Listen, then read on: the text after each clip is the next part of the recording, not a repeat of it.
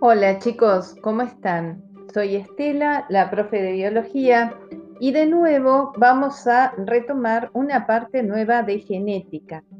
Esta vez, esta tercera parte corresponde a la teoría de Mendel. Pero vamos a hacer una innovación.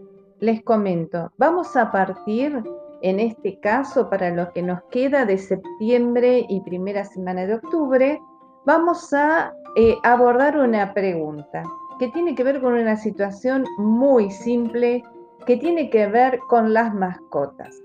Eh, la situación es la siguiente. Hay dos chicos, la situación hipotética, Candela y Joan, que han recibido un perrito de regalo de sus abuelos. Este cachorrito, su mascota, tiene ojos celestes.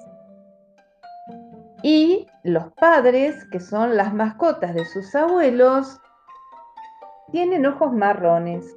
Entonces, la pregunta es la siguiente, ¿cómo mi cachorro tiene ojos celestes si sus dos padres tienen ojos marrones?